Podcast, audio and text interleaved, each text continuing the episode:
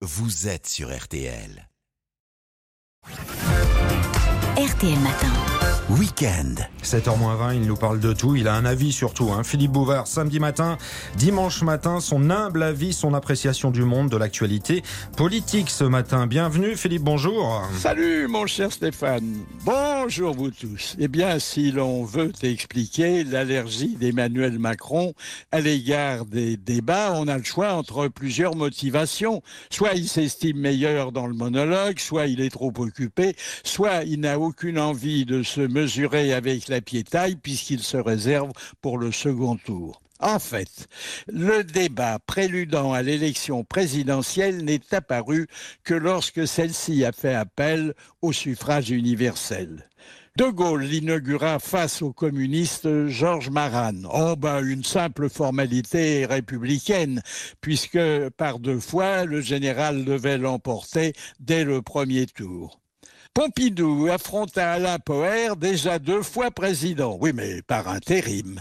En 1974, Giscard lança à Mitterrand son fameux Vous n'avez pas le monopole du cœur. Oui mais en 1981, à Giscard, qui refusait d'entrer dans son jeu des citations littéraires en disant Je ne suis pas Flaubert, Mitterrand rétorqua en anticipant sa victoire eh bien, les électeurs vont vous donner tout le temps nécessaire pour le devenir.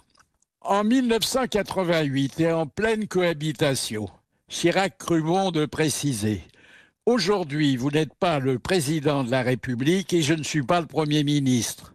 Et Mitterrand approuva. Vous avez tout à fait raison, monsieur le Premier ministre.